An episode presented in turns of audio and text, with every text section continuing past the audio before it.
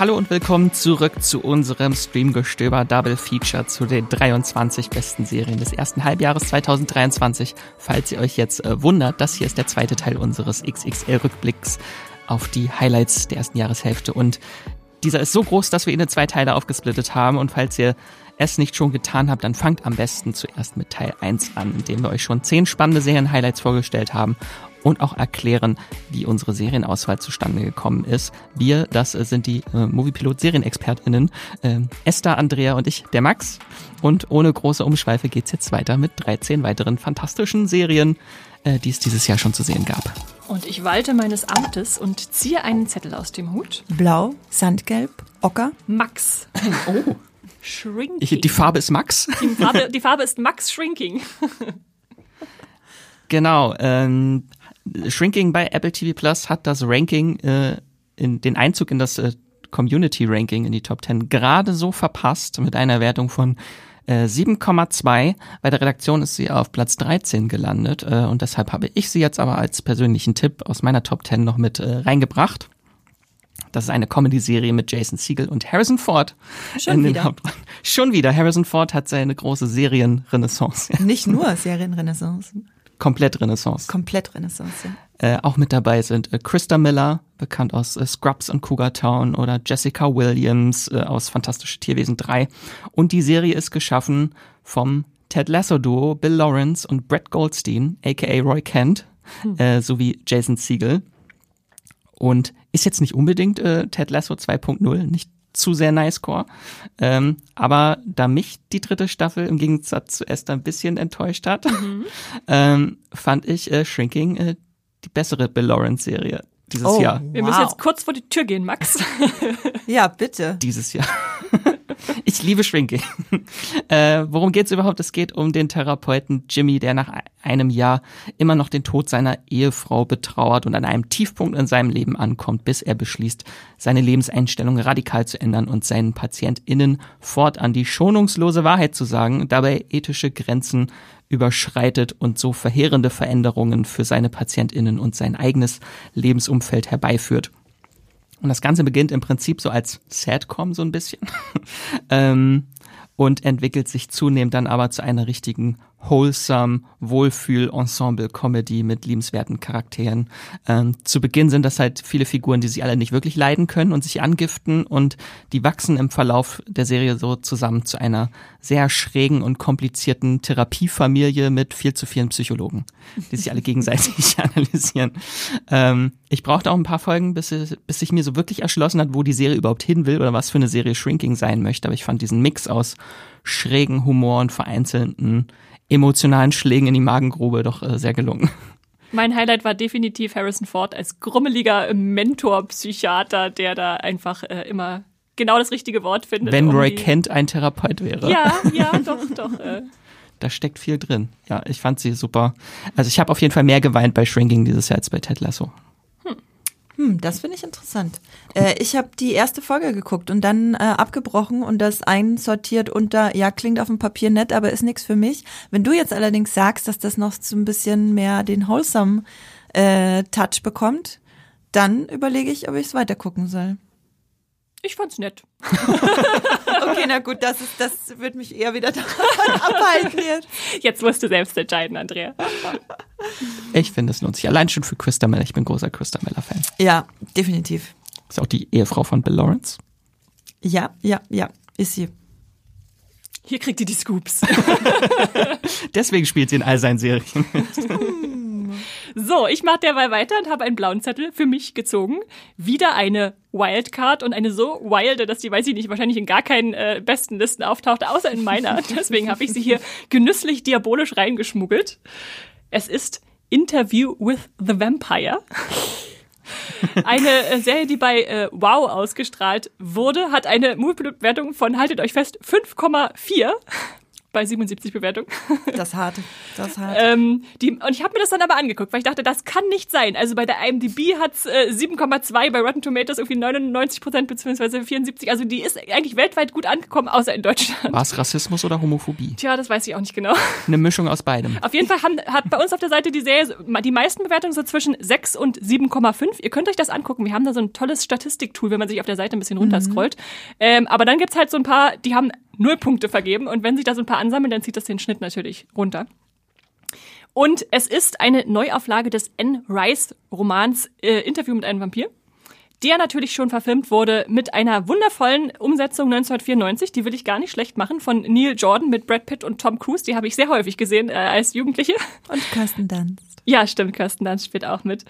Und das ist jetzt einfach eine Neuinterpretation dieser Geschichte, äh, die eigene Wege geht und was ich gut finde, dass die eigene Wege geht. Vielleicht nochmal kurz zur Zusammenfassung. Es geht um den Vampir, beziehungsweise am Anfang noch nicht Vampir, Louis Dupont du Lac, äh, schöner Name, der äh, als er schon Vampir ist, rückblickend dem Journalisten Daniel Malloy seine äh, Lebens- bzw. Todesgeschichte erzählt. Äh, Anfang des 20. Jahrhunderts in New Orleans ist er ansässig, äh, wird von einem gewissen Louis äh, in einen Blutsauger verwandelt und will aber niemanden töten ähm, und sieht die Unsterblichkeit eher so als Bürde. Ihr kennt wahrscheinlich die Geschichte, wenn ihr den Film kennt.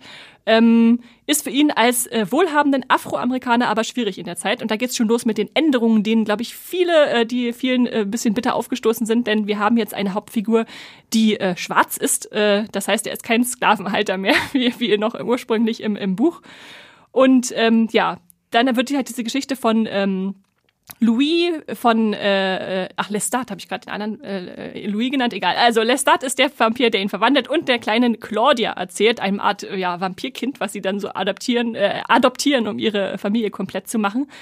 Und äh, in der ersten Staffel wird vor allem ja dieses komplizierte Familiengeflecht ausgelotet, äh, Liebesbeziehung, äh, also was früher unterschwellige Erotik war zwischen den zwei Männern, ist jetzt äh, deutlich ausagiert. Ähm, äh, in, mündet aber in einer recht toxischen Beziehung. Also da ist dann häusliche Gewalt im Spiel. In diesem Vampir-Setting ist das natürlich ein bisschen brutaler. Und ähm, für mich ist besonders, dass halt diese Serie die erste Verfilmung nicht schmälert, also nicht irgendwie auslöschen will, sondern einfach was anders macht. Äh, dass ähm, ja, man, ich, ich kann jedenfalls beide genießen mit der Kenntnis, dass sie existieren und dass sie beide das Buch auf andere Weise interpretieren. Und ähm, ja, Elemente wurden minimal verändert. Zum Beispiel spielt jetzt diese neue Serie im Jahr 2022 also etwas später als in den 90ern. Inmitten einer Pandemie. und es ist auch die zweite Begegnung zwischen dem Journalisten und dem Vampir. Also die haben sich schon mal vor Jahren gesehen und jetzt kommt er nochmal an und sagt, übrigens, ich äh, habe da dir ein paar Sachen vorenthalten äh, beim letzten Mal. Und man kann jetzt also alles in Frage stellen, was vielleicht vorher passiert ist oder nicht. Aber ähm, ja, die Serie lässt sich Zeit, was ich ne, für eine gute Entscheidung halte. Also dieses Buch ist dann zweigeteilt, das ist jetzt erstmal nur die erste Hälfte des Romans äh, verfilmt, denn dieser Teil in den USA ist ja schon sehr eigen, bevor es dann nach Europa geht, äh, wer die Geschichte kennt. Familienausflug nach Europa. Ja. und äh, ich finde, die Schauspieler haben eine ganz, ganz tolle äh, Chemie. Dazu kommt dann die tolle Ausstattung und äh, wer es ein bisschen blutiger mag, es wird auch ziemlich brutal äh, zwischendurch äh, mal. Und äh, ja, die Stars sind einfach großartig. Also Jacob Anderson, den ihr wahrscheinlich als grauen Wurm aus äh, Game of Thrones kennt, oder äh, Sam Reed, den ich vorher noch gar nicht so kannte, hat in Hatfit in McCoys mitgespielt, oder Bess Bailey als Claudia, die äh, jetzt zuletzt in Avatar 2 äh, das äh, äh, Wassermädchen gespielt hat. Und deswegen in Staffel 2, glaube ich, auch nicht mehr dabei ist. Wahrscheinlich, die wurde umbesetzt. Ja, ich glaube, habe ich auch was gelesen, genau. Ja, und dann noch äh, Eric Bogosian als der Journalist, äh, der in Successions oder Billions mit dabei war. Also Einfach eine Empfehlung äh, von mir, wenn ihr mal eine äh, Geschichte, die ihr glaubt zu kennen, auf eine andere Weise interpretiert sehen wollt, dann schaut euch das unbedingt an. Mir hat's sehr, sehr gut gefallen. Vor allem so diese kleinen Ehestreits zwischen den beiden Vampiren, die dann so ihre beiden Särge nebeneinander haben und dann, wenn sie sich streiten, zuknallen. Ich gehe jetzt schlafen. Bei wem schläft jetzt das Kind? In welchem Sarg? Genau. Haben Sie keinen Doppelsarg mit großer Matratze? Sie passen auch zwei, beide in einen Sarg. Wenn Sie Ach wollten, so. könnten Sie in einen. wenn Sie sich wieder vertragen, dann kommen Sie beide in einen. Also mich hast du da jetzt echt gerade noch mal ein bisschen angefixt. Ich habe das nämlich, ähm, ich habe gar nichts so wirklich mitbekommen von der Serie, außer dass es halt da dieses Hate-Ranking gab, mhm. äh, Hate-Raten gab. Ähm, genau, dass so viele Leute das schlecht bewertet haben aus äh, rassistischen oder homophoben Gründen. Und ich habe sie deswegen nicht geguckt, weil ich äh, auch den Film nicht sonderlich mochte. Die Geschichte war irgendwie mir nix, war mir nix. ähm, aber jetzt hast du mich da gerade echt nochmal neugierig gemacht. Ich glaube, ich gebe Kannst du dir mal die erste Folge gucken? Würde mich Mach mal interessieren, ich. was du dazu sagst. Werde ich tun, Esther. Gut, dann können wir ja beruhigt weitergehen zum nächsten Zettel. Andrea, es ist deine. ja, Da es steht ist drauf The Last of Us. Das. Du, du, dum. The Eine Last kleine Serie, die dieses erste Halbjahr schon gestartet ist. Platz eins. Platz eins. Äh, alle Rankings. nee, nicht ganz. es ist ähm, The Last of Us. Es ist Platz eins des Community Rankings und Platz zwei des Redaktionsrankings, wobei zwei Leute in der Redaktion das auch auf den ersten Platz gegeben haben im persönlichen Ranking. War einer von euch? Das? Nein. Nee, ne? Es war in der Top Ten bei mir drin, aber nicht äh, da oben. Genau, bei mir, bei mir auch, bei mir auch.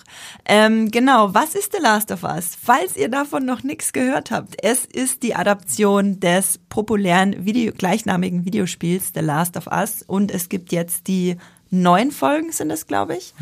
Gibt's bei äh, in Deutschland bei Sky beziehungsweise sorry Wow zu streamen. Ähm, Serienmacher Greg Mason hat das Ganze umgesetzt. Den kennt ihr als äh, Schöpfer von Tschernobyl, äh, auch einer Serie, die sehr große Wellen geschlagen hat, als sie rauskam, ähm, für ihre gute Qualität. Und er hat laut eigenen Angaben auch einfach ein bisschen geschummelt. Ähm, es ist nämlich deshalb die beste Videospieladaption aller Zeiten, weil er einfach ein sehr gutes Videospiel adaptiert hat, im Gegensatz zu den meisten anderen äh, Videospieladaptionen, wo die Story nicht schon so eine dermaßen gute Grundlage hat. Genau, worum geht's denn in The Last of Us? Wir schreiben das Jahr 2023, passt ja, vor circa zwei 200 wollte ich sagen. Vor circa 20 Jahren, äh, nicht übertreiben hier, starben Milliarden Menschen durch eine Pandemie. Nicht Corona, keine Sorge, es war eine Zombie-Pandemie. Äh, nee, also infizierten Don't call them Pandemie. oh, oh, da kriege ich schon Pandemie. da wäre ich schon äh, hier kritisch ange äh, von den beiden. Äh, nee, es geht um mutierte Pilze die äh, fa fallen, überfallen äh, die Nervensysteme und Körper der Menschen und machen sie zu zombieartigen Wesen. Das ist so wie Max- 28 Days Later, wo auch der, der, der ewige Konflikt, sind es jetzt Zombies oder nicht? Genau, bei, bei 28 Days Later war es ein Wutbürger. Wut, Wutvirus, der WutbürgerInnen geschaffen hat. Jetzt ist es ein äh, ziemlich dreister Pilz, würde ich ihn mal nennen. Äh, es geht um den Texaner Joel. Ihr kennt ihn auch als Mandalorian, äh, Pedro Pascal. Ähm, er hat überlebt und er durchstreift die postapokalyptische ähm, Umgebung um die 14-jährige Ellie, seine äh, Game of Thrones Kollegin Bella Ramsey, aus einer vom Militär überwachten Quarantänezone zu einer Widerstandsgruppe zu bringen. Das ist im Prinzip die übergreifende Handlung von Staffel 1, die beiden on the road. Es ist so ein bisschen Road Movie, äh, Horse Road Movie. Und sie treffen in jeder Folge auf andere Überlebende. Ähm, und es, ja, es, ich würde es fast so ein bisschen Slice of Life äh, nennen. Man äh, erfährt jede Folge ein anderes grauenvolles Schicksal von äh, weiteren Überlebenden in dieser Postapokalypse. Und die beiden wachsen im Verlauf der ersten Staffel immer weiter zusammen. Man erfährt auch einiges über die traurige Vergangenheit jeweils. Und ich habe kaum bei einer, also ich habe bei fast keiner anderen Serie so viel geweint. Es ging mir wirklich ans Herz und an die Nieren. Es bedarf ganz, ganz viel ähm, ja, Nerven, diese Serie zu gucken. Aber es lohnt sich. Das seid ihr bestimmt beide bei mir. Es lohnt sich. Wir hatten ja schon zwei Podcasts zu The Last of Us. Und in Genau. dem ersten hatte ich auch, äh, mit Lisa hatte ich den ersten Check gemacht, hatte ich, glaube ich, auch als Horror fürs Herz bezeichnet. Ich habe hier in meinen Notizen, äh, dass du es mit Matthias tatsächlich äh, gemacht hast, den ersten Podcast. Und dann gab es noch einen zweiten Podcast von Lisa und Jenny. Ich bin verwirrt. Ich, ich meine, es war der erste Podcast von mir und Lisa. Das kann natürlich auch sein. Ich Auf weiß, jeden dass Fall. es einen gab, den Lisa mit Ray gemacht hat. Den, das ja, wir haben so ein drei. Das war vor der Serie. Auf jeden Fall äh, gibt es bei uns äh, Last of Us Podcast nicht zu knapp zu hören. Genau, also es gibt einen, wenn ihr ein bisschen zurückscrollt, der kam am 18. Januar. Da, der hieß The Last of Us, warum auch nicht Gamer dieses Serienhighlight schauen müssen. Da ging es auch ein bisschen um den Vergleich zu The Walking Dead. Ich glaube, Max guckt gerade nach. Da war ich schuld. Nee. ähm, und äh, genau der anderen großen Zombie-Endzeit-Serie, da musste sich The, äh, The Last of Us natürlich viele Vergleiche gefallen lassen. Das war nämlich, weil Lisa halt riesiger Fan äh, des Spiels mhm. ist, oder der beiden Spiele, ähm, und ich halt die Spiele nicht gespielt hat, dafür aber Walking Dead und Zombies kenne. Deswegen haben wir so die zwei Perspektiven da so reingebracht. Genau, so war's. Und am 22. März, als die erste Staffel dann komplett äh, bei Wow zu streamen war, haben wir noch einen Podcast gemacht, der hieß The Last of Us Fan versus Zweiflerin. Ist Staffel 1 überschätzt oder die perfekte Adaption? Da gibt's beide Sichtweisen zu hören. Äh, da wird auch ein bisschen übers Worldbuilding geredet. Ist es äh, toll inszeniert oder ist es eine abgedroschene Dystopie? Überzeugt das Finale? Wie gut sind Joel und Ellie besetzt? Da könnt ihr auf jeden Fall nochmal in Ruhe reinhören. Mehr müssen wir, glaube ich, dazu auch nicht mehr sagen. Könnt ihr dann da hören? Könnt ihr weiterhören? Ich schnapp mir derweil den nächsten Zettel. Andrea, du bist nochmal dran. Ja, Herr damit. Gleich bist du durch. LOL Staffel 4. LOL. Bei Amazon. Staffel 4 bei Amazon. Genau, wir wollten natürlich auch eine deutsche Serie hier mit drin haben. Deswegen habe ich auch äh, gepocht darauf, das bitte noch, bitte noch hier mit reinzunehmen. Ähm, das ist wirklich äh, komplett durch die Decke gegangen in den letzten Monaten. Ähm, also auch schon davor, aber jetzt auch nochmal mit Staffel 3 und Staffel 4. Eine deutsche Unterhaltungsshow, da denken, denken ja viele von uns im ersten Moment so, hm, ähm, lol, lohnt sich. Ich habe da auch noch mal mir einen Text durchgelesen, den Esther geschrieben hat, die ja meistens einen großen Bogen macht um Komödien, um deutsche Shows, um Unterhaltungsshows. Aber bei LOL da war sie, äh, wurde sie überzeugt und war sie dann äh, tatsächlich am Start. Es hat äh, beim Muipilot nur eine Wertung von 6,8. Das liegt, glaube ich, aber auch daran, dass generell Humor und also Humor in Deutschland von den Deutschen sehr kritisch äh, betrachtet wird. Da muss man dann mindestens einen ganzen Punkt draufschlagen. Also es ist in Wahrheit eine 7,8, würde ich behaupten. es ist auch Platz 12 im Redaktionsranking. Es gibt auch Fans hier bei uns in der Redaktion. Wir hatten am 12. April einen eigenen Podcast dazu von Patrick und Jenny. Die beste deutsche Amazon-Serie. Das Phänomen LOL erklärt. Da geht es ein bisschen um das Konzept. Genau, was ist denn das Konzept? Michael äh, Bulli-Herbig lädt zehn deutsche KomikerInnen ein und stopft sie für ein paar Stunden. Ob man die jetzt alle als KomikerInnen bezeichnen kann. Ja, stimmt. Äh, ich sag mal Promis, äh, einige davon hauptberuflich äh, KomikerInnen, ähm, versammelt die zu einem Wettstreit und stopft sie da in eine äh, videoüberwachte Wohnung, wo die Leute mit Körpereinsatz und Kreativität sich gegenseitig zum Lachen bringen müssen. Der Clou des Ganzen ist, sie dürfen aber nicht lachen. Und die Verrenkungen, die dabei passieren, die, die, die, die körperlichen Ausschreitungen, die die Leute, mit denen die Leute versuchen, das Lachen zu unterdrücken, ist das, was das Ganze am unterhaltsamsten macht. Esther, würdest du das so unterschreiben? Ja, ja. Ich möchte bitte Max Giermann nur noch mit ganz weit aufgesperrtem Mund rumlaufen sehen. Genau, viel mehr, glaube ich, brauchen wir dazu auch nicht mehr zu sagen. Ihr könnt gern in den Podcast reinhören, wenn ihr noch mehr darüber wissen wollt. Esther raschelt schon. Darf ich, darf ich? Ich wollte dich nicht unterbrechen nee. mit meinem lauten Rascheln. Raschel drauf los. Oh, und ich habe einen wichtigen Zettel aus dem Hut gezogen. Da steht drauf Succession Staffel 4. Und warum ist der wichtig, Max? Weil das Platz 1 ist. Du, also der Redaktion. Un, unangefochtener Sieger unseres äh, Redaktions. Bei fast allen auf Platz 1. Ja, würde ich auch sagen. Außer bei mir, ich habe sie nicht gesehen.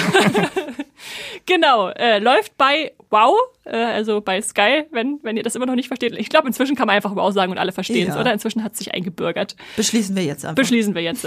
Hat bei Moviepilot eine Wertung von 7,8, beziehungsweise die neue Staffel von 8,6 ähm, und es sind wieder zehn Folgen und es ist das Serienende dieser wunderbaren äh, Serie.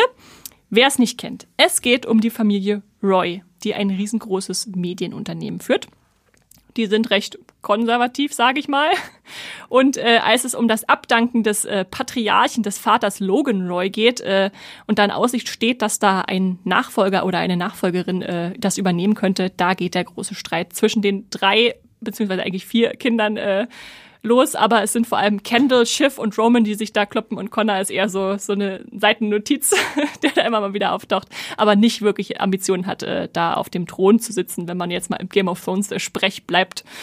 Ähm, genau, die wollen alle an die Spitze und buhlen um den Zuspruch ihres Vaters und das ist eigentlich schon die Handlung zusammengefasst, so im Groben. Ähm, Besonders ist äh, aber für mich, dass, wenn man das jetzt so erzählt, klingt das äh, extrem langweilig. Also warum sollte ich mir eine Familiengeschichte in der Businesswelt ansehen? Ätzende Menschen tun, ätzende, ätzende Dinge. Genau, im Hinterzimmer, irgendwelche Konferenzen, Absprachen mit Verbündeten, Intrigen. Aber das ist so fesselnd, dass äh, ich das am Anfang nicht geglaubt äh, hätte. Also ich habe zwei Anläufe gebraucht, um in die Serie reinzukommen, aber inzwischen äh, feiere ich sie auch so und die vierte Staffel war so die Krönung von, von allem. Also, ihr müsst euch vorstellen, alle Figuren sind furchtbar, furchtbar selbstsüchtig und trotzdem fiebert man mit, wer als äh, nächstes äh, die Oberhand gewinnt. Äh, es geht dann irgendwie doch zu Herzen, wenn sich mal ganz kurz so menschliche Momente einschleichen und man denkt, oh, das sind ja doch echte Menschen, so, die da irgendwie, ja, sich versuchen durchzusetzen. Und was für Nuancen diese Serien hat, Serie hat, ist unglaublich. Also im Schauspiel, in kleinen äh, Dialogzeilen, in, in allem, was da so passiert, als Metapher für das ganze große muss man einfach erlebt haben. Kann man, kann man, glaube ich, gar nicht so richtig in Worte fassen. Und für mich war dann Staffel 4 nochmal ein richtiger Qualitätssprung, auch nochmal weiter nach vorn. Also jede Folge hatte eine neue Wendung, eine neue Art, diese Familie nochmal zu interpretieren. In Folge 3 passiert was ganz Unerwartetes, äh, wo auf einmal alle Emotionen aus mir raus äh, sprudelten, kein, die sich kein, Bei keiner hatten. Serie dieses Jahr so krass geweint wie Ja. bei dieser Folge. Ja, und ähm, dann gibt's aber danach, setzt halt die Serie immer noch mal eins drauf, wenn man denkt, das war jetzt schon das Highlight, dann kommt dann noch mal Folge 8 vorbei, wo dann irgendwie so eine US-Präsidentschaftswahl mit dem Medienunternehmen beeinflusst wird und man denkt so, es geht hier gerade um die Zukunft eures Landes und ihr tragt nur eure privaten, rachsüchtigen Fäden aus, bitte tut es nicht. Und dann äh, kommt alles, äh, wie es kommen muss. Wenn das ganze Land ein Kollateralschaden ist. Ne? Hm, genau, also ganz, ganz, ganz starke Serie. Ähm, und das Ende klärt natürlich auch die Frage, wer auf dem Thron sitzt. Und äh, ich habe es nicht kommen sehen, aber ich bin sehr zufrieden äh, damit. Und es, äh, ja. Es ist Bran. Ich wollte gerade fragen, gibt es einen Drachen, der den Thron schmilzt? Ähm, und ja, wenn, wenn ihr da noch mal ein bisschen mehr reinhören wollt, wir hatten auch schon vor einer ganzen Weile mal einen Podcast, ich glaube, als Staffel 3 kam gerade, ähm, zu Succession, warum das das bessere Game of Thrones ist, äh, hieß der, glaube ich. Ähm, also ich, ich mag Game of Thrones und ich mag Succession und es ist einfach eine Serie, die viel zu wenige noch in Deutschland kennen, aber die man unbedingt gesehen haben sollte, weil das ist eine Qualitätsserie unserer Zeit, äh, die man nicht auslassen darf. Und vor allem die Bilder, der Soundtrack ist fantastisch, diese Die Serie. Schauspieler, also wenn nicht alle, alle, die mitspielen, für einen Emmy nominiert werden, dann weiß ich auch nicht, dann ist was verkehrt mit der Welt. Dann gibt's keine Emmys mehr. Ja, jetzt wo die Serie abgeschlossen ist, äh, fällt die ja auch genau in mein Metier. Abgeschlossene Kultserien. Insofern, Ja, vielleicht wird das stimmt. mein nächster Binge. Jetzt ist es Beuteschema Andrea geworden. War das nicht, dass auch einige äh, Stars erst beim, beim Drehbuch zur letzten Folge erfahren haben, dass es das Serienfinale ist? Ja, ja, Kieran Culkin dachte immer, es kommt noch eine fünfte Staffel und beim Finale wurde ihm verraten, übrigens, das ist jetzt das Ende. Aber es ist auch ein interessanter Ansatz, um deine Schauspielenden zu lenken und denken, ja, ja, es geht ja noch eine Weile. Und auch einfach nur gemein. ist nicht so, dass ich, dass ich, dass ich das nicht angekündigt hat im Verlauf der Staffel. Ja, ja, gut. Aber das ist Succession, äh, guckt's euch an bei Wow, jetzt mit allen vier Staffeln verfügbar. Platz eins unserer Movieplot-Redaktion. Definitive Empfehlung. Und ich habe einen neuen Zettel für Max gezogen. Wie soll ich darauf jetzt folgen auf Succession? Ja, mit einem persönlichen Tipp, der dir am Herzen liegt, nämlich Star Trek Picard Staffel 3. Oh. Auch ein sehr schönes Serienfinale. äh, genau, mein persönlicher Tipp, das große Finale von Star Trek Picard in zehn Episoden könnt ihr streamen bei Paramount Plus und Amazon Prime Video. Mal geguckt, die Serie ist jetzt nicht so beliebt unter Star Trek-Fans. Also eine 6,4 insgesamt. Die erste Staffel hatte noch eine 6,6, dann kam die zweite Staffel eine 5,3. Könnte auch noch tiefer sein. Ja, zu Recht. Und dann die dritte Staffel eine 7,5. Aber ist diese, diese Wertung, die du vorgelesen hast, die Gesamtserienwertung oder äh, die von der Das waren jetzt die letzten einzelnen Staffel? Staffeln. Ja, ja. Okay. Genau. Etwas ausführlicher zu der Serie, äh, da hatte ich mit Jenny schon eine Folge aufgenommen. Am 26. April kam die raus. Star Trek ist so gut wie seit 20 Jahren nicht mehr, wo wir halt mit Fokus auf das Picard-Finale und äh, Strange New Worlds gesprochen haben. Und irgendwie habe ich das äh, äh, Gefühl, jede Star Trek-Serie braucht so mindestens drei Staffeln, bis sie wirklich gut ist. Hier war es leider die letzte und sie war richtig gut. Ähm, das Schöne ist, jede Staffel von Picasso ein in sich geschlossenes Kapitel, weshalb ihr auch die ersten beiden nicht zwingend äh, gesehen haben müsst. Schon gar nicht die zweite Staffel.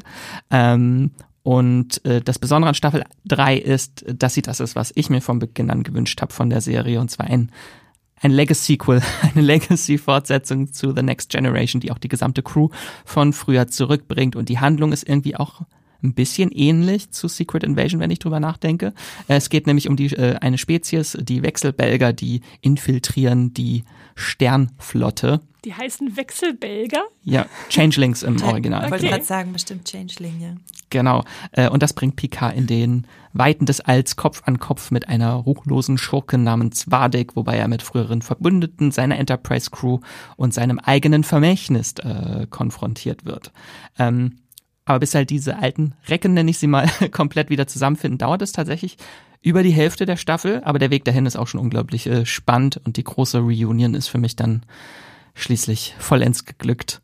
Äh, ein wunderschöner Abschied äh, für diese ganzen Figuren nach äh, vielen Jahrzehnten. Der Abschied, der Nemesis damals nicht war, äh, Star Trek Nemesis. Ähm, und den großen Twist, worum es eigentlich am Ende geht, den lasse ich jetzt mal weg aus Spoilergründen in der Staffel. Bitte. Ähm, Genau, ich fand sie einfach ganz, ganz toll. Die Staffel sehr, sehr düster. Sie spielt komplett im Weltall. Endlich mal das, was man sich gewünscht hat. Äh, hat ganz, ganz viele tolle Charaktermomente, die halt wirklich auf jahrzehntelang aufgebauten Beziehungen und Konflikten äh, sich daraus speisen.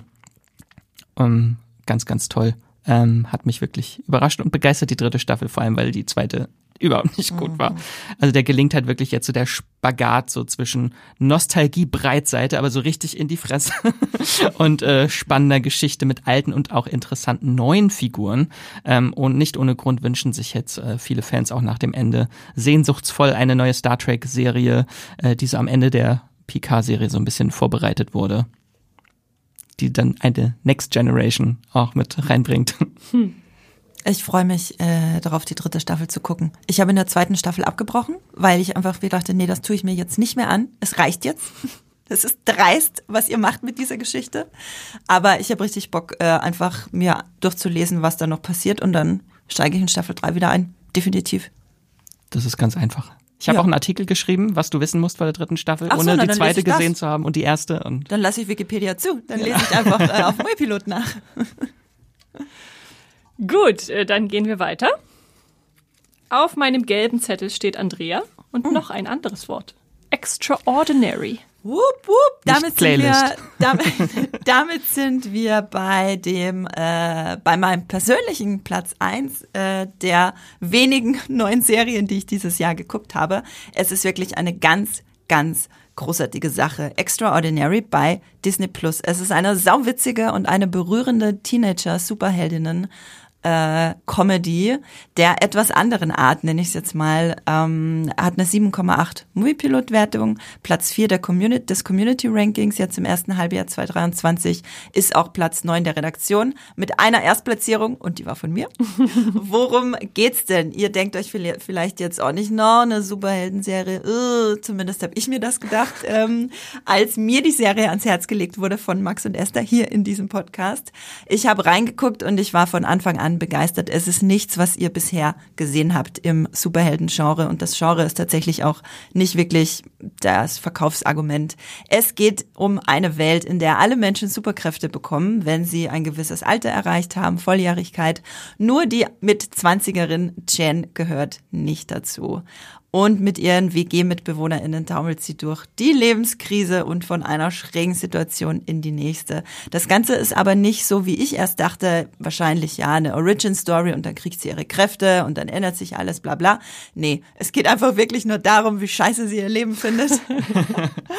und wie sie so ein bisschen mehr sich mit sich selber arrangiert und auch sich selber ein bisschen, ja, ein bisschen netter auch zu sich selber ist. Ähm, es ist wirklich eigentlich auch eine sehr therapeutische Serie. Es hat einen schönen Ansatz und das Witzige, was so besonders ist, auch jetzt äh, auf den Superhelden-Aspekt geblickt, Die Leute haben einfach die verrücktesten Superkräfte. Und nicht auch alltagstauglich. Nicht alltagstauglich. Sachen, mit denen sie gar nichts anfangen können. Zum Beispiel ihre Mutter hat gar keine Ahnung von Technik, kann aber Technik manipulieren mit ihrer Kraft, kann damit aber nichts anfangen, weil sie ja das grundlegende Wissen über Technik gar nicht hat. Das heißt, sie baut immer nur macht eher Sachen kaputt, als dass sie Sachen verbessert und muss dann immer um Hilfe bitten, wenn mal irgendwas kaputt ist, weil sie es kaputt gemacht hat meistens.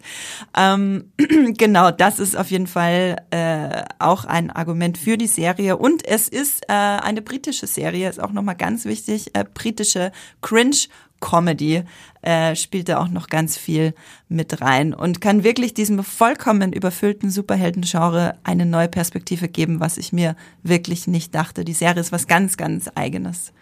Wo du im Cringe-Comedy sagst, es gibt halt auch einen, der die Superkraft hat, dass er jede, jedes Wesen mit einer einzigen Berührung sofort zum Orgasmus bringt. Und das ist mehr Fluch als Segen für diese Person. Ja, vor allem, wenn wir erfahren, äh, wie er davon gelernt hat, von seiner äh, Superkraft, da will ich gar nicht näher drauf eingehen. Das ist ganz furchtbar, es ist ganz schlimm und äh, mir, mir rollen sich die Zähne Und die arme Katze. Warum der Kater Gislord heißt, erfahren wir dann auch. Also ich kann es euch wirklich nur ans Herz legen. Extraordinary bei Disney Plus, das binscht sich auch ganz schnell weg es ist so lohnenswert und wird definitiv auch nochmal im Endjahresranking dieses Jahr eine Rolle spielen. War bei mir auch in der Liste. Ich würde jetzt gerne mhm. so demonstrativ einen Fisch rufen äh, aus dem fernen Ozean, der mir in die Hand fliegt, um das zu unterstreichen. Äh, gut, ich habe den nächsten Zettel gezogen und da steht drauf Jury Duty. Und das heißt, äh, weil er blau ist, gehört er mir. Also ich stelle ihn vor, aber er ist sogar in der Redaktion äh, sehr beliebt die Serie sehr beliebt gewesen ist nämlich auf Platz 3 gelandet. Ganz unerwartet, es ist nämlich eine Freebie-Serie. Das heißt, es ist ja dieser gratis äh, Streaming-Dienst von Amazon, den man mit Werbung gucken kann oder wenn man Amazon Prime hat, auch ohne Werbung. Und deshalb, ja, dachte man so, so eine komische Comedy-Serie, Show, die da um die Ecke kommt. Was, was soll das wohl werden? Äh, es sollte eine 7,8 Moviepilot-Wertung äh, werden mit, mit acht Folgen und im Prinzip, ähm, wie fasst man das am besten zusammen? Also das amerikanische Rechtssystem. ich lehne mich mal zurück. Wir sehen uns in zwei Stunden wieder. Funktioniert mit zwölf Geschworenen vor Gericht, äh, die dann nach Präsentation von Argumenten der Anklage und der Verteidigung über Schuld und Unschuld eines vor Gericht Stehenden entscheiden.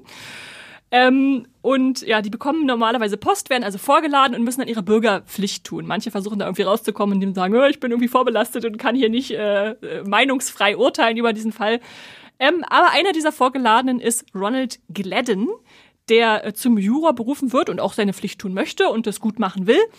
Was er aber nicht weiß, ist, dass er der einzige echte Teilnehmer in dieser Jury ist. Das heißt, alle anderen elf Juroren plus zwei Alternates, also so die Ersatzmänner, falls jemand ausfällt, oder Ersatzfrauen, ähm, sind SchauspielerInnen, die da äh, vorbereitet wurden, da jetzt äh, das Gesamte eskalieren zu lassen, was da als Gerichtsprozess passiert. Die haben also diese, diese Gerichtssäle mit Kameras ausgestattet, um alles genau festzuhalten und zu filmen. Dann werden die ständig zwischendurch interviewt.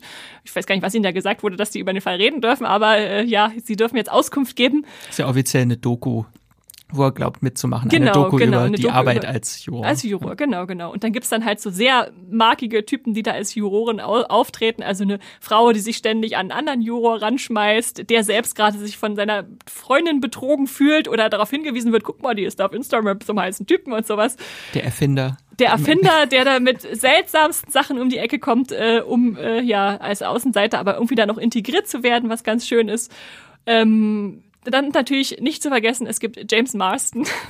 Der Schauspieler James Marston spielt den Schauspieler James Marston. Ähm, der Star der, aus Sonic. Der alle wissen lassen will, wie wichtig er als Schauspieler ist die ganze Zeit. Und das ist sehr, sehr lustig anzusehen. ähm, also wir haben vor allem absurde Situationen, die da entstehen. Ähm, eigentlich geht es um einen Fall, dass eine reiche Frau in einer Fabrik irgendwie T-Shirts falsch bedrucken lassen hat und die will jetzt den Menschen, der da sozusagen als Fabrikarbeiter dabei war, verklagen, dass da jetzt was Falsches draufsteht. Äh, ist aber völlig unwichtig, worum es eigentlich in diesem Fall geht. Es geht einfach nur darum, wie sich das alles äh, hochschaukelt und, und eskaliert. Ähm, nur eine Situation zum Beispiel mal, sie haben dann als Juroren die Fabrik besucht, ähm, um zu gucken, was denn da los war. Wir müssen ja die, die Sachlage sozusagen sich ansehen.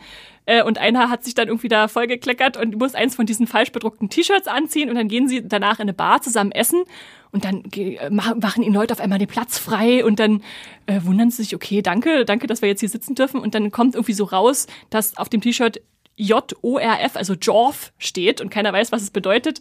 Und dann überzeugen sie diesen unnichtsahnenden Ronald Gladden, der da drin steht, dass das ein, ein, ein Racial Slur ist, also so eine rassistische, total rassistische Bemerkung. Und dann fragen sie sich, wer hat uns jetzt gerade den Platz hier freigemacht? Also es sind einfach so, so wirklich schöne Sachen, wo man oh, denkt, Mann. das muss sich erstmal jemand ausgedacht haben, so als Storyline. Und es muss vor allem funktionieren, das durchzuspielen, dass der äh, nicht rausfindet, was da los ist. Also sehr, sehr witziges äh, Konzept. Man muss dann einfach beobachten, was da so äh, passiert und zittern, wie lange sie durchhalten, ob irgendjemand was rausfindet. Ähm, ja, also wirklich sehr, sehr warmherzig anzusehen, vor allem auch, weil halt die Hauptfigur, die nichts ahnte, eigentlich so ein netter Normalo ist, äh, der irgendwie das Richtige machen will. Da haben sie so sich eine richtige Heldengeschichte. Ja, eigentlich schon, mhm. dass er dann irgendwie tatsächlich immer versucht, das irgendwie gerade zu biegen, was da gerade äh, schief läuft. Ganz toll. Äh, guckt euch das an, das als als Docu Comedy-Show. Ähm, gratis könnt ihr streamen mit Werbung oder eben bei Amazon ohne, bei Freevee Jury Duty. Ganz, ganz toll, weil die halt auch ich weiß nicht, wochenlang oder wie mhm. lang die da waren, zusammenleben müssen in einem Hotel, weil, mhm. es, weil der Prozess halt so geschlossen ist von der Außenwelt, von der Öffentlichkeit. Ähm, und diese ganzen äh, Schauspielenden ihre Figuren quasi 24-7 leben. Mhm. Also wirklich in diese Rollen rein und mit ihm interagieren und sich da wirklich halt auch Freundschaften entwickeln zwischen den Figuren und dem echten Donald Gladden, äh, was dann auch so ein bisschen das Herz bricht am Ende, wenn das alles aufgelöst wird. Tja, der arme Ronald. Aber es ist ja. Also das Finale macht die Serie auf jeden Fall nochmal zehnmal besser, ja. wo dann wirklich hinter die Kulissen geblickt wird. Ja. Wie haben sie es gemacht und so. Und wie geht's danach dann auch vielleicht weiter nach dieser Auflösung, die ja schon so ein bisschen Schock ist, so äh, versteckte Kamera, wir haben dir alle was vorgespielt, aber gut. Genau, damit gehen wir weiter. Ich ziehe den nächsten Zettel und da steht Lockwood und Co. drauf. Aha. Und Andrea, das heißt, du bist am Zug. Jawohl, das ist auch meine letzte Serie, die ich euch heute äh, vorstelle, aus dem ersten Halbjahr 23. Lockwood und Co. Ähm, kam zu Netflix und äh, mit der ersten Staffel wurde mittlerweile auch schon wieder abgesetzt. Das ist eine sehr traurige Geschichte eigentlich, auf die wir da jetzt, eine sehr kurze Geschichte, auf die wir da jetzt blicken. Ähm, es ist so mit, dass Beste von allen Netflix-Teenie-Fantasy-Serien, das es da so gibt. Umso tragischer ist natürlich, äh, dass es bei der einen Staffel bleibt. Ähm, es basiert auf der gleichnamigen Buchreihe des Autors Jonathan Stroud. Es hat eine 8,0 Mui-Pilot-Wertung, Platz zwei der äh, Community dieses Jahr, wobei uns nicht so ganz klar ist, warum die so mega hoch ist. Denn normalerweise ist die Mui-Pilot-Wertung immer so ein paar ähm, so einen halben Punkt unter der IMDb-Wertung. Das hat sich irgendwann mal so eingepegelt. Die IMDb ist aber dann nur bei einer 7,4. Metacritic hat eine 7,8, eine 93 bei Rotten Tomatoes. Also es ist schon eine beliebte Serie, definitiv. Das ist vielleicht so ein bisschen wie bei Interview with the Vampire, wo es das Hate-Rating gab. Gibt's hier dann die Fans, die das, das Love-Rating? Das Love-Rating. Oh. es kann natürlich sein, dass es auch einfach viele Fans der Vorlage gibt, die sich dann extra darüber gefreut haben, wie toll das in der ersten Staffel umgesetzt wurde. Es geht um ein Mädchen, also eine Jugendliche mit übernatürlichen Kräften und sie hilft äh, zwei Jungs bei der Jagd nach Geistern in einer Welt, äh, wo nur Jugendliche diese Kräfte besitzen, so Geister auch äh, wahrnehmen zu können und dadurch auch von Erwachsenen teilweise benutzt, ausgenutzt werden. Ähm, es ist so ein ganz krasser Genremix aus so Noir, Detektivgeschichte, Teenie-Drama, sehr spritzige Dialoge und man merkt definitiv, dass es vom Attack the Blockmacher Joe Cornish ist. Ich finde, die Serie hat genau den gleichen Vibe. Es ist eine so eine so ein, ja, so ein, so ein, so ein raues, schon ein raues in der Realität äh, verhaftetes Fantasy äh, Comedy-Drama, also mit Jumpscares, aber auch viel Humor. Ähm, guckt da definitiv mal rein, wenn ihr das spannend findet. Ähm, ihr könnt ja zur Not die Buchreihe weiterlesen, wenn ihr äh, wissen wollt, wie die Geschichte weitergeht nach der ersten Staffel. Äh, sehr viel gelobt von allen Seiten wurde die Hauptdarstellerin Lucy Carlyle als Ruby Stokes, die ihr vielleicht als Francesca Bridgerton, Bridgerton. in äh, Bridgerton kennt. Genau. So sieht's aus. Habt ihr Lockwood geguckt oder wurdet ihr dann auch von der baldigen Absetzung abgeschreckt? Ich habe die Absetzung mitbekommen und dann gesagt, nee, okay, das fange ich jetzt nicht an. Ich habe schon genug andere Sachen auf dem Zettel. Gemein, ne? Ich habe mir zumindest dann noch die erste Folge angeguckt, die ich äh, auch ganz nett fand und vor allem, ich kenne den Vorlagenautor Jonathan Stroud von der Bartimeus-Reihe. Mhm. Beste Fantasy-Reihe, die also die Fußnoten zu nutzen weiß. Nur so viel dazu. Mhm. Wer, wer, die Bücher kennt, weiß, weiß Bescheid.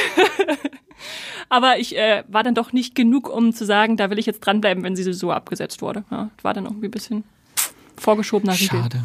Ist Und Netflix hat ja schon Ersatz ja. mit Dead Boy Detectives, was ja eigentlich auch sehr ähnlich, in so eine ähnliche Kerbe, glaube ich, dann Hätten schlägt. sie ja einfach die zweite Staffel von Lockwood Co. machen können. Heimlich Wirklich. damit reinquetschen.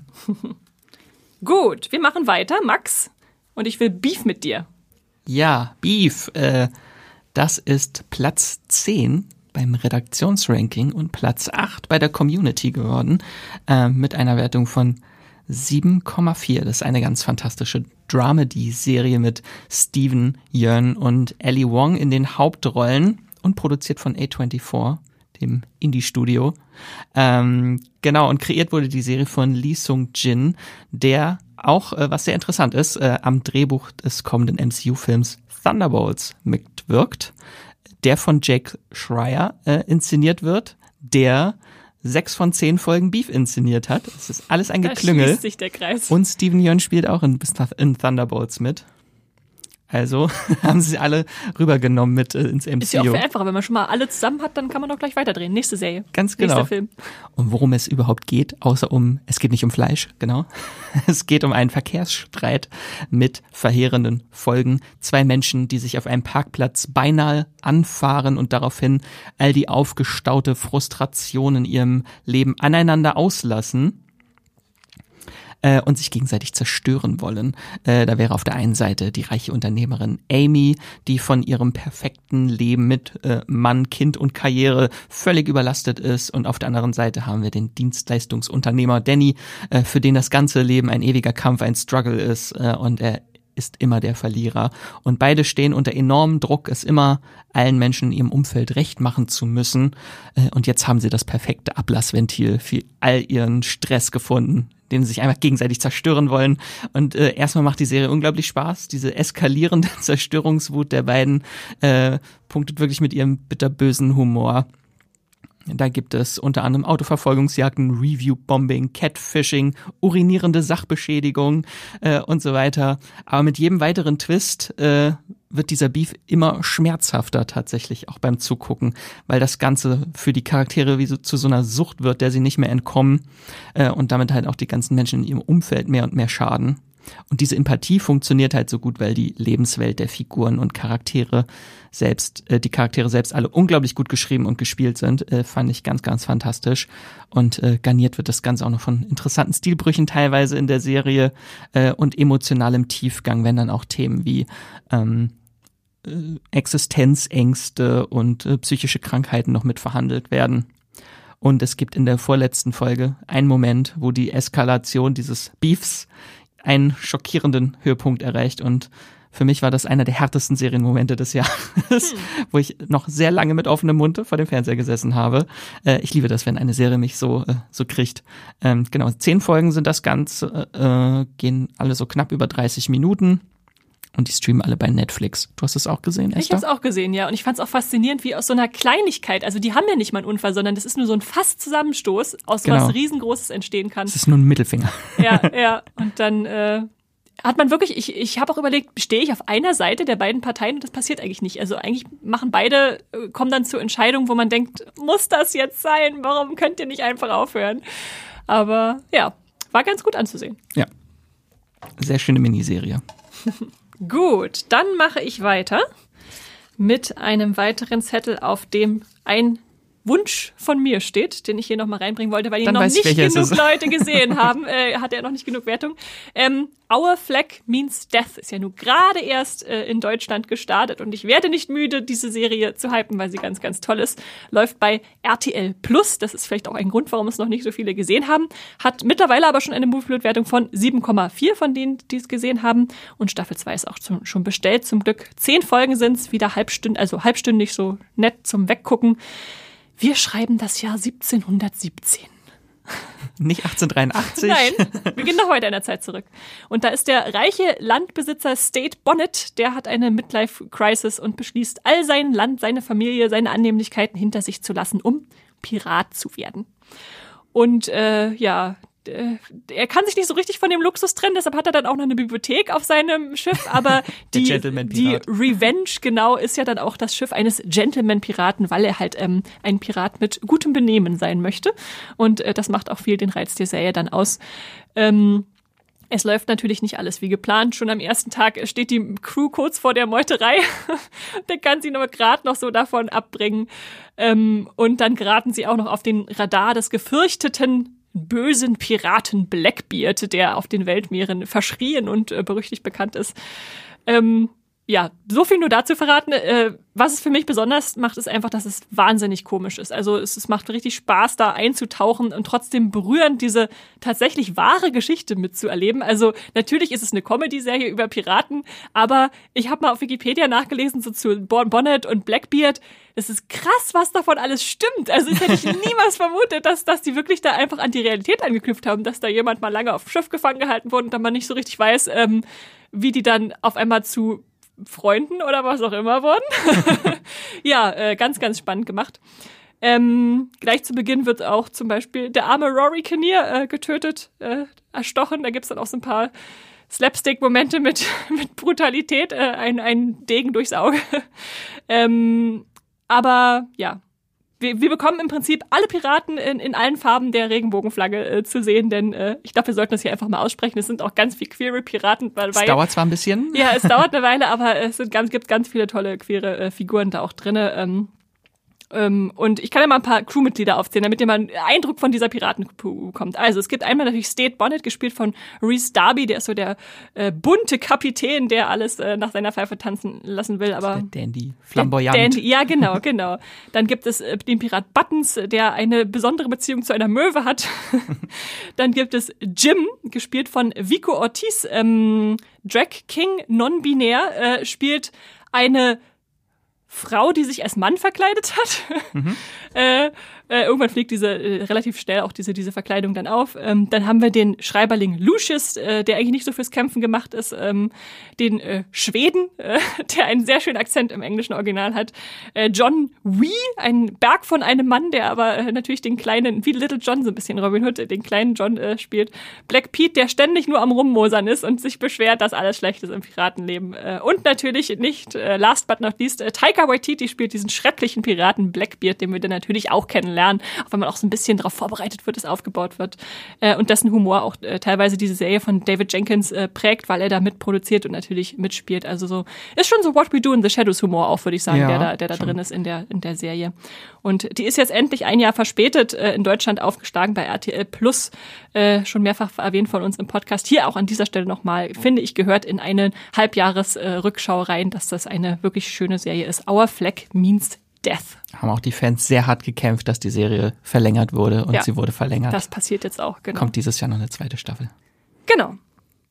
Dann, die Zettel gehen uns langsam zur Neige. Wir schauen mal, was passiert. Max, ich habe hier ein Pokerface für dich. Ich zeige mein Pokerface. Ähm, die läuft bei Sky und Wow eine Peacock-Serie von Ryan Johnson. Äh, der nächste große Krimiwurf von ihm nach Knives Out und Glass Onion. Ähm, hat eine 7,5 für Movie Pilot und landet damit auf Platz 7 im Community Ranking und bei der Redaktion noch einen Platz höher, auf Platz 6 sogar. Ähm, das hier ist aber jetzt wie Knives Out oder Glass Onion kein Whodunit-Krimi, äh, sondern ein How Catchem-Krimi äh, mit vielen Verweisen auf Columbo, die Serie, die auch dieses äh, Format der, der invertierten äh, Whodunit, äh, des invertierten ähm, Krimis äh, ein bisschen bekannt gemacht hat. Das heißt, zu Beginn jeder Folge erleben wir ein Verbrechen und wissen aber auch von Anfang an, wer der Täter oder die Täterin ist. Und im Verlauf der Folge muss dann die ermittelnde Hauptperson, hier ist es Natascha Leon, äh, die muss dann herausfinden, äh, was passiert ist. Genau, und das ist, äh, sie spielt äh, Charlie Cale, eine Frau mit besonderer Begabung. Äh, sie kann nämlich sofort erkennen, wenn eine Person lügt was sie auch immer mit einem treffenden Bullshit mhm, entblößt. genau. Äh, und äh, sie sagt sehr viel Bullshit. Ich liebe das. Äh, und äh, die Serie beginnt für sie als Cocktailkellnerin in einem Casino, wo sie einen Mord an einer Freundin aufklärt und daraufhin ähm, von einem kriminellen Casinobesitzer quer, äh, queer wollte ich schon fast sagen, quer durch die USA gejagt wird. Äh, und ihre Flucht führt sie dann immer an neue Orte, wo sie neue Jobs annimmt. Sie hat immer in jeder Folge einen anderen Job. Ähm, genau, und verschiedenste Menschen trifft äh, und dabei auch mit anderen, mit äh, Verbrechen verschiedensten in Kontakt kommt. Äh, und jede Folge erzählt einen in sich geschlossenen Fall. Und äh, durch das Konzept der Serie wird auch sehr viel mit der Zeit gespielt, was ich sehr interessant finde. Sprich, zu Beginn bekommen wir ein äh, Verbrechen aufgetischt und dann macht die Serie oft erstmal einen Sprung zurück in der Zeit und zeigt uns, wie Charlie vorher schon mit diesen ganzen beteiligten Personen in Kontakt kam, bis sie schließlich selbst herausfinden will, ähm, wie und warum ein Verbrechen begangen wurde finde ich immer ganz spannend, wenn man erstmal erklärt bekommt, so, und wie passt jetzt unsere Lügendetektorin da rein äh, in diese Situation? Ups, wir haben euch gar nicht gezeigt, in dieser Serie war sie auch im Hintergrund schon irgendwo dabei oder so, ja. Hörst du immer schon so, wenn das Musikthema von ihr kommt, weißt du, dann, wenn der, das Verbrechen am Anfang äh, weg ist, dann hörst du einfach nur ihr Musikthema und weißt, jetzt kommt sie gleich wieder. Ja, jetzt kommt ja. sie um die Ecke. Äh, ich finde es einfach einen sehr erfrischenden Mix aus dieser strengen Case of the Week Struktur, die die Serie wirklich beibehält ähm, und diesen Prestige-Drama-Flair. Also so Best of Both Worlds finde ich die Serie, ähm, weil sie hat, sie hat auch so eine sehr wohlige, entschleunigte Atmosphäre, wie so eine Krimi-Kuscheldecke zum Feierabend. Also ist jetzt nicht gehetzt, viel Action, sondern schon sehr, sehr gediegen das Ganze, finde ich inszeniert und ich liebe Natascha Leon. Ähm, schon auch äh, durch Matroschka, die Netflix-Serie, wo sie mitgemacht hat. Und sie trägt hier auch wieder die Serie mit ihrem Charisma. Die Fälle sind zwar nicht alle gleichwertig spannend, würde ich sagen, mhm. aber werden auf jeden Fall durch die ganzen äh, unzähligen Gaststars definitiv ähm, aufgewertet. Ich weiß nicht, hast du einen Lieblingsgast da eigentlich gehabt? Gaster nicht, aber ich würde immer noch sagen, die erste Folge ist so mein Highlight. Also das ist so Ryan Johnson in, in purer mhm. Form, einfach wie das alles zusammengreift und äh, enthüllt und äh, ganz, ganz toller Start. Also wenn ihr euch noch überlegt, ob ihr die Serie sehen wollt, dann schaut euch mal die erste Folge an. Ich fand auf jeden Fall das äh, Duo Nick Nolte und Cherry Jones ja. ganz, ganz toll, auf jeden Fall. Und meine Lieblingsfolge ist Folge 9 die auch von Ryan Johnson inszeniert ja. wurde. Insgesamt hat er drei Folgen, bei drei Folgen Regie geführt in der ersten Staffel. Ja, ja. Als riesig, sorry, als riesiger äh, Ryan Johnson-Fan steht das natürlich auch ganz oben auf meiner Liste. Da freue ich mich sehr drauf. Dann gibt's die erste Staffel mit zehn Folgen bei Wow und Sky. Und Staffel 2 ist schon bestellt. Es gibt noch viele weitere Fälle. Geil. Ich freue mich. Kann man auch ewig fortführen, dieses Format, ne? weil es halt erst so abgeschlossen ist in sich die einzelnen Folgen. Ja. Gut, und damit greife ich in den Hut und habe unseren letzten Zettel in der Hand. Und das ist ein Community-Platz. Auf Platz 6 äh, äh, der bestbewerteten Serien des ersten Halbjahres ist Tulsa King äh, gewählt oder ge gewotet worden von, von unseren Moviepilote-Nutzenden. Läuft bei Paramount Plus und hat dafür schon echt viele Bewertungen, über 200. Äh, mit einer 7,5 Wertung der neuen Episoden und Staffel 2 ist auch schon bestellt. Und das ist die Sylvester Stallone-Serie, falls ihr davon schon mal grob gehört habt. Oder die vielen Plakate, die in Berlin zum Beispiel in der Stadt hingen, als die Serie losging, äh, haben ihn da gezeigt, wie er mit einem Geldschein seine Zigarre anzündet. Das sagt euch schon viel Classic. über die Serie. äh, Sylvester Stallone spielt Dwight Manfredi. Das ist ein ehemaliger Mafia-Capo, der oh, so plus minus 25 Jahre im Knast saß, eine ganz schöne lange Zeit, kommt jetzt aber frei und äh, darf aber nicht mehr in New York bleiben, sondern wird nach Tulsa geschickt. Also ist schon eine Stadt, aber ist schon eher so Provinz in der USA. Da ist kriminell einfach nichts los. Äh, er zieht aber sein eigenes kleines Imperium auf, äh, was er da äh, leiten möchte und gerät so dann auch natürlich wieder auf den Radar alter Bekannter, die denken, wie kann der da einfach in der Provinz seinen eigenen, seine eigene Mafia oder sein eigenes Unternehmen aufbauen? Das geht ja so nicht.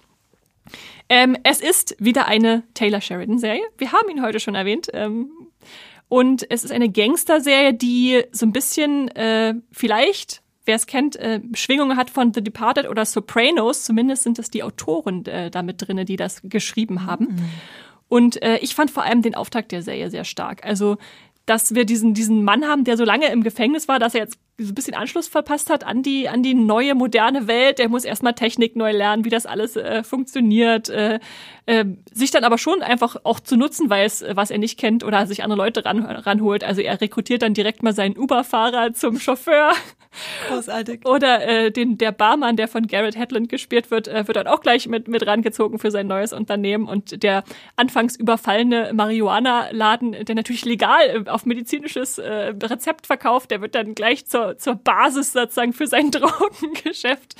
Also äh, ja, Tulsa King, so eine ganz, äh, eigentlich recht klassische Gangster-Serie, äh, kann man viel Spaß mit haben. Und weil es eine Community-Serie ist, habe ich noch ein paar Stimmen von Moviepilot mitgebracht, wo Leute das kommentiert haben. Zum Beispiel schreibt Hannes345, eigentlich fast eine 1-1-Kopie von Lilyhammer. Ist aber nicht schlimm. Nach 2014 mal wieder ein humorvolles Original wie Sly, das Humor, was humorvoll seine Paraderolle spielt. Äh, Aktion, äh, Action mit Humor, Selbstironie und etwas Gangster-Machismo macht Spaß. Nicht kompliziert, aber wirklich gute Unterhaltung. Und äh, Secker schreibt außerdem, ich könnte mir den ganzen Tag ansehen, wie Stallone an seinem Anzug äh, rumzieht. Geile Serie. Haupt, Hauptargument, definitiv. Ja, ja. Genau, das ist äh, Tulsa King. Äh, ihr habt es, glaube ich, beide nicht gesehen, oder? Sehe ich das richtig? Nee, ich finde es aber schon spannend, dass Sylvester Stallone und Arnold Schwarzenegger dieses Jahr ihre große Serienrenaissance haben, beide. Und Harrison Ford auch noch. Ein bisschen, ja, Buhlen. Spannend. Spannende Serien. Äh, ich bin aber jetzt total gehuckt, weil das klingt nach einer sehr humorvollen Gangster-Serie, genau für mich.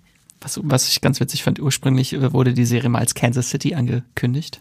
Ach, da hat es woanders gespielt. Dann hat Taylor Sheridan äh, nochmal den Ort gewechselt. Ah. Was er ja auch bei äh, 1923 gemacht hat. Stimmt, die Urspr gewechselt, ursprünglich ja, war es 1932 angekündigt. Wobei Kansas City wahrscheinlich noch mehr so dieses Provinz äh, äh, transportiert hätte, so we're not in Kansas anymore. so. Jetzt ist ein Tulsa. Ja, gut. Aber jetzt kennen vielleicht mehr Leute Tulsa, das ist doch auch schön. Definitiv. Und damit sind wir durch mit den 23 besten Serien bisher. Ich hoffe, es war der ein oder andere Geheimtipp mit dabei, den ihr jetzt auf eure Merkliste setzen könnt. Alle Serien könnt ihr nochmal übersichtlich dann auch in den Show Notes äh, finden, also alle besprochenen Serien und wo ihr sie streamen könnt. Und uns interessiert natürlich auch, was eure bisherigen Highlights waren. Welche richtig guten Serien haben wir vielleicht heute nicht besprochen, ähm, die aber bei euch auf der Topliste stehen. Schreibt uns dazu gerne eine E-Mail an podcast.moviepilot.de. Wir freuen uns immer über Post ähm, von euch. Äh, seien es äh, Geheimtipps, Serientipps, äh, Feedback, Themenwünsche oder einfach nur liebe Worte. Äh, schreibt uns. äh, und wenn ihr eine spannende Serienempfehlung habt, könnt ihr uns natürlich auch äh, einfach eine kleine Sprachnachricht per Mail schicken, äh, damit wir eure Tipps direkt mit in den Podcast nehmen können. Und bevor wir uns jetzt gleich verabschieden, würde ich sagen, wagen wir noch einen ganz kurzen Ausblick auf das zweite Halbjahr 2023. Weitere sechs Monate, weitere hunderte Serien, die wir gucken müssen, wollen. Werden. werden. Äh, und keine Sorge, natürlich werden wir auch wieder in der zweiten Jahreshälfte mit unseren monatlichen Vorschaufolgen euch zur Seite stehen und euch durch den Streaming-Dschungel navigieren. Und ich bin sehr gespannt, was dann am Jahresende von der jetzigen Halbjahresrückschau in der mhm. Ganzjahresrückschau mhm. überdauert haben wird. Also so sich als wirklich gute Serie des wir Jahres. Kopieren das einfach noch.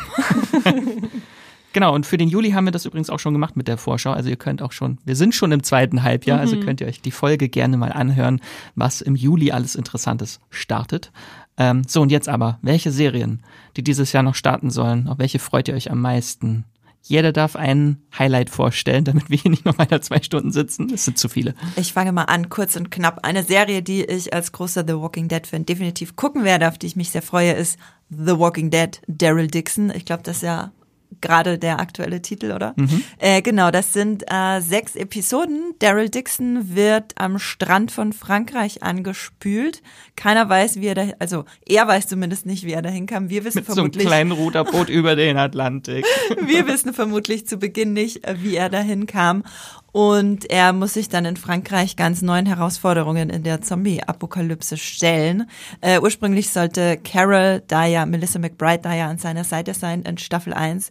Mittlerweile ähm, ist sie raus dann wurde die zweite Staffel schon bestätigt und da ist sie dann wieder mit dabei. Aber erst äh, geht's mal um Daryl Dixon in der ersten Staffel. Es geht um Super-Zombies. Es geht darum, wo der Virus vielleicht herkommt. Es geht um Erotikclubbesitzer. Es geht um Kampfnonnen und es ist wirklich alles mit dabei, wovon ihr, wovon ihr nie dachtet, der Eiffelturm.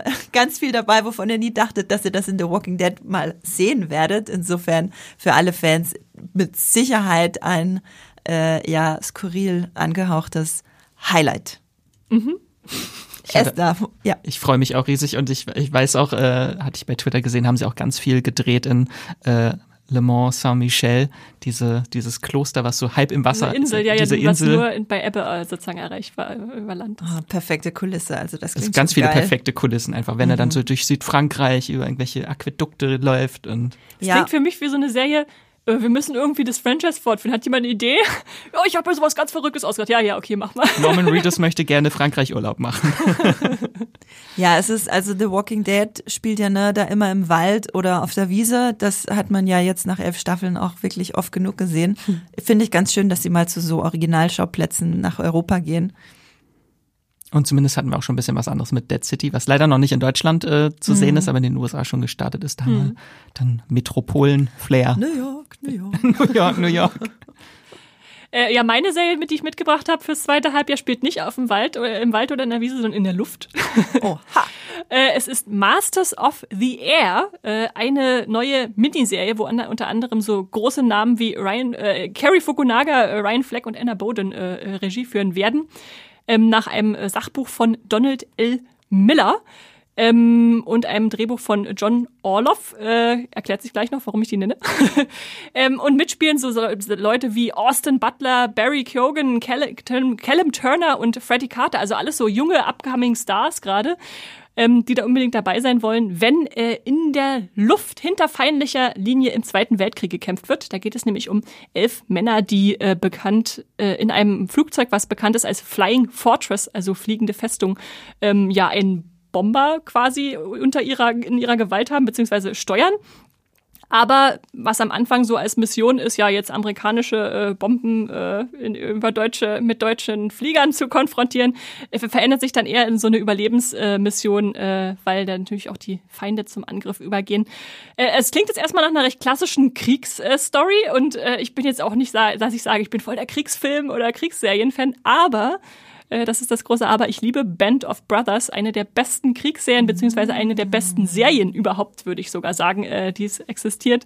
Äh, da gab es ja noch, The, also Band of Brothers war ja so der Landkrieg in Europa. Dann hatten wir The Pacific, noch eine zweite Miniserie, die eher so in, in den natürlich äh, Südpazifik, wo da so mit Japan und so gekämpft wurde, vorgedrungen ist. Und jetzt haben wir sozusagen den Luftkrieg da noch als dritte dazugehörige Serie ausagiert. Das heißt, das Drehbuch äh, von John Orloff, der hat auch Band of Brothers geschrieben. Deshalb erhoffe ich mir sehr, sehr viel davon, dass das auch wieder richtig, richtig gut wird. Äh, Die ersten Serien waren dann zum Beispiel auch von Tom Hanks und so äh, produziert worden. Also eine sehr, sehr hochwertige Serie, äh, die hoffentlich äh, das Kriegsgeschehen mal wieder auf äh, würdige Weise sozusagen austrägt und nicht dann nur so ausschlachtet als Actionspektakel oder so. Kommt dann noch irgendwann eine vierte Serie, damit Avatar Herr der Elemente alles zusammen ist? Ich weiß nicht, ob es einen Feuerkrieg gab. Der fehlt noch. Ja. Aber genau, das ist Masters of the Air und ich freue mich äh, sehr drauf. Soll irgendwann im zweiten Halbjahr kommen, aber es gibt noch kein Startdatum. Also ich hoffe, das passiert noch möglichst bald. Denke schon. Ja, meine zwei größten Vorfreude-Highlights wurden leider gerade erst kürzlich auf 2024 geschoben, deswegen nehme ich sie dann ins nächste Jahr mit. Ähm, aber es gibt natürlich noch genug weitere, äh, genug weitere interessante Starts. Und ganz oben ist für mich mit dabei äh, das The Boys Spin-off Gen V, was demnächst kommt. Weil äh, Staffel 4 von The Boys noch länger auf sich warten lässt. Die kommt wahrscheinlich erst nächstes Jahr. Ähm, dafür haben wir aber dann Gen V, wo auch einige äh, Stars aus The Boys natürlich kurz vorbeischauen für einen Gastauftritt. Und hier geht's aber um ein College, was von Wort International quasi unterstützt, finanziert, geleitet wird und geht um junge Soups am College, die sich gegenseitig abmetzeln wahrscheinlich. Vermutlich. So aus, wie wir The Boys kennen. manche aus Versehen, manche absichtlich. Wenn die Erwachsenen schon so schlimm ist, wie ist das dann bei jungen Erwachsenen mit Hormonschüben?